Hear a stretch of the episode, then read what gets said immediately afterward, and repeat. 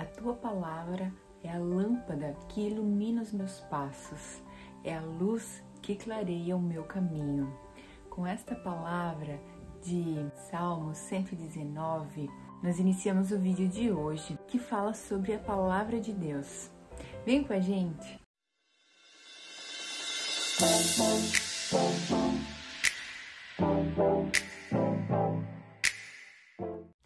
Olá, bom dia!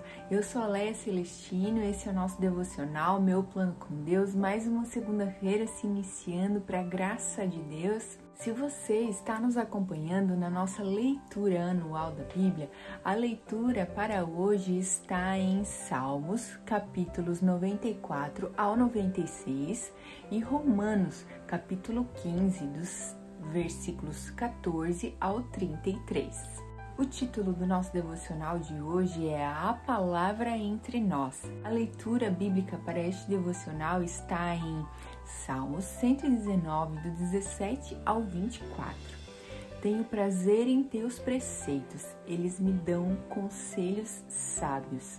Salmos 119, verso 24. A palavra de Deus ela chega até nós de várias formas, através da palavra pregada, né, das ministrações na igreja, no YouTube, no Instagram. Hoje nós temos vários meios de comunicação pelo qual o Senhor é, permitiu que a sua palavra fosse difundida.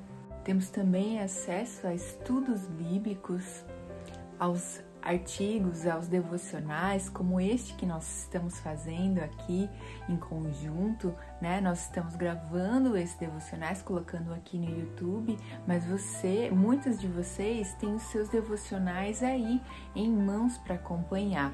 A palavra de Deus também ela é cantada através dos louvores, das músicas que falam do amor do Senhor, que exaltam a beleza e a grandiosidade do Senhor. Tudo isso alimenta a nossa fé. As, as, pregações, os devocionais diários, as músicas, os estudos em conjunto, mas o estudo individual, a leitura da palavra diariamente e individualmente, ela se faz necessária para um crescimento espiritual. Então não podemos ignorar a leitura da palavra diariamente com o seu estudo regular e constante. O autor desse devocional de hoje relata que sentiu algo muito intenso ao estudar os livros de Deuteronômios e Mateus. Esse estudo tem o contraste do Sermão do Monte, que está em Mateus nos capítulos 5 ao 7 e em Deuteronômios, capítulo 5, dos versos 6 ao 21. Ambas as passagens, elas têm os alicerces da nossa fé, que são os Dez Mandamentos, que estão em Deuteronômios, e as Bem-aventuranças, que estão em Mateus. Lá em Deuteronômio mostra a antiga aliança.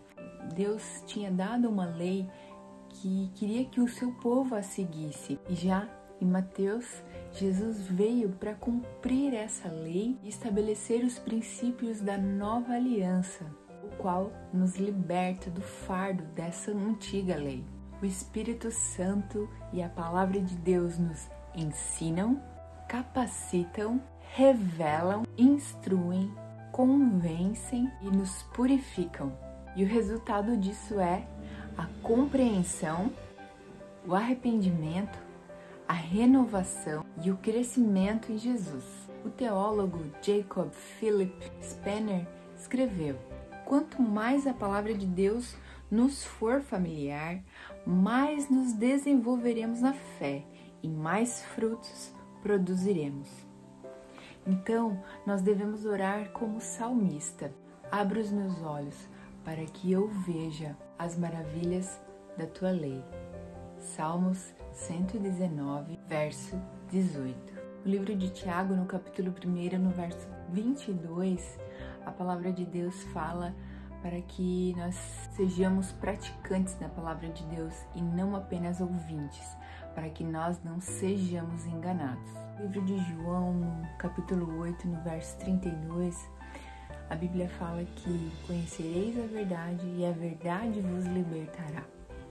Se nós conhecermos a verdade, que a verdade é a palavra do Senhor, nós seremos livres, livres do engano, da manipulação das pessoas, daquelas que querem nos enganar, muitas vezes usar da fé de muitos para crescer na vida, enganar o outro para conseguir as coisas para os seus próprios deleites. O próprio Jesus falou no verso 4 do capítulo 4 de Mateus que nem só de pão viverá o homem, mas toda palavra que sai da boca de Deus. E toda palavra que sai da boca de Deus, que já saiu da boca de Deus, está escrita aonde? Na sua Bíblia. Você certamente tem um exemplar aí na sua casa, você está seguindo junto conosco.